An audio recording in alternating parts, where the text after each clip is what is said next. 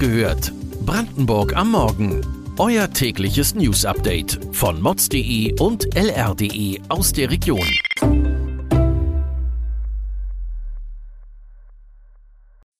Guten Morgen an diesem 24. Oktober. Familien verzweifeln an explodierenden Lebensmittelpreisen. Das Semesterticket könnte bald Geschichte sein. Vorsicht vor Betrügern und ihrem Elterntrick. Das und mehr erfahrt ihr heute bei Wach gehört, Brandenburgs Morgen-Podcast von mods.de und lr.de. Die Preise für Lebensmittel erklimmen jeden Monat neue Höhen. Schuld ist die anhaltende Inflation. In Brandenburg sind die explodierenden Kosten auch in der Mittelschicht voll angekommen. Eine Mutter aus dem Speckgürtel berichtete unserer Reporterin, dass ihr nicht ein Cent mehr zum Sparen bleibe. Obwohl sie Durchschnittsverdienerin sei. Daher hat sie ihr Kaufverhalten geändert, um ihre vierköpfige Familie zu ernähren. Luxusgüter wie Süßigkeiten oder Limonaden kommen nicht mehr in ihren Einkaufswagen. Derweil berichtet das Personal in lokalen Supermärkten von regelrechten Anstürmen auf preisreduzierte Ware. Spätestens bis zum Mittag sei alles vergriffen. Wer also besonders günstig einkaufen möchte, sollte sich schon morgens um 7 Uhr in den Supermarkt begeben. Auch die meisten Studierenden haben traditionell ein knapp bemessenes Budget. Immerhin ist der öffentliche Nahverkehr deutlich günstiger für sie. Sie zahlen in Brandenburg pro Semester 200 Euro für ihr Ticket. Und der Preis wird auch im kommenden Jahr stabil bleiben. Eine gute Nachricht, da der Verkehrsbund Berlin-Brandenburg zunächst Erhöhungen von 3% pro Semester vorsah. Wiederum plant der Bund für kommendes Jahr die Einführung des 49-Euro-Tickets. Das wiederum lässt das Semesterticket unattraktiv erscheinen, da dieses nur für Berlin und Brandenburg gilt. Zudem wirft das die Frage auf, ob das Semesterticket dann noch verpflichtend erworben werden muss. Interessenvertreter fordern daher ein ermäßigtes 29-Euro-Ticket für Studierende. Nicht nur Senioren können mittlerweile Opfer von Telefonbetrügern werden. In der Lausitz erreichte in den vergangenen Tagen mehrere Smartphone-Besitzer eine kuriose Nachricht. Der Absender gab vor, das Kind der Empfänger zu sein und teilte ihnen eine neue Handynummer mit.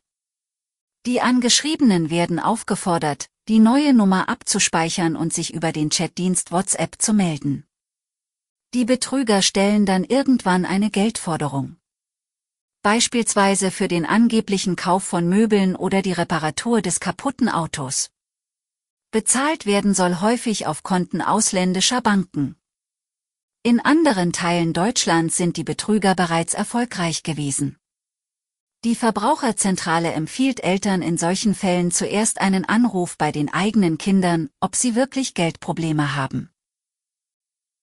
Die Bundesanstalt für Finanzdienstleistungsaufsicht wird BaFin abgekürzt und ist vielen seit dem Wirecard-Skandal ein Begriff.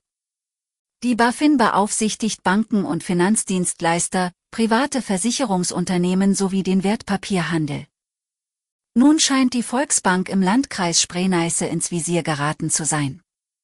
Nach einer Sonderprüfung stellt die Bundesanstalt Forderungen an die Bank. Offenbar reichten die übermittelten Informationen zur Risikoabsicherung, Liquidität und mögliche Refinanzierung offenbar nicht aus. Die wirtschaftliche Lage ist nach Angaben des Geldinstituts selbst aber stabil. Nach Einschätzung der Volksbank selbst sorge die relativ aggressive Zinswende der Europäischen Zentralbank für Bewertungsabschläge bei den Eigenanlagen. Die Bankenaufsicht sei in den letzten Jahren nicht müde geworden, vor einer Blasenbildung auf dem Immobilienmarkt zu warnen. Bleiben wir zum Schluss in der Lausitz für einen Veranstaltungstipp. Einige erinnern sich vielleicht noch an den Winter vor einem Jahr, als der Cottbusser Weihnachtsmarkt nach zwei Tagen abgesagt wurde. In diesem Jahr wird der Markt in knapp einem Monat, am 21. November, eröffnet. Nicht fehlen dürfen die 1000 Herrnhuter Sterne, die in den Cottbusser Farben Rot und Weiß hängen werden. Die Sterne wurden bereits seit vorigem Jahr von den 40 Watt Glühbirnen auf stromsparende 5,5 Watt LED-Beleuchtung umgestellt. Auch werde zum Stromsparen die zentrale Marktbeleuchtung nicht schon um 14 Uhr angeschaltet wie früher, sondern erst 16 Uhr und voraussichtlich 21 Uhr ausgeschaltet und nicht erst nach Mitternacht. Zudem werden mehr als 100 Händler, Hütten und Fahrgeschäfte auf dem Markt ihr Geschäft aufbauen. Darunter wird auch das bekannte Riesenrad sein.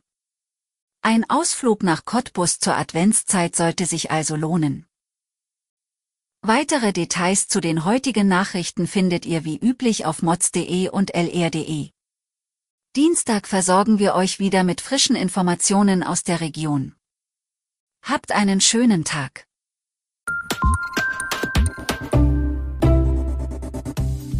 Wach gehört. Brandenburg am Morgen ist eine Produktion von mods.de und lr.de. Wir freuen uns auf euer Feedback per Mail an wachgehört.mods.de. Ihr findet uns auf allen bekannten Podcast-Plattformen. Abonniert uns für euer tägliches News-Update.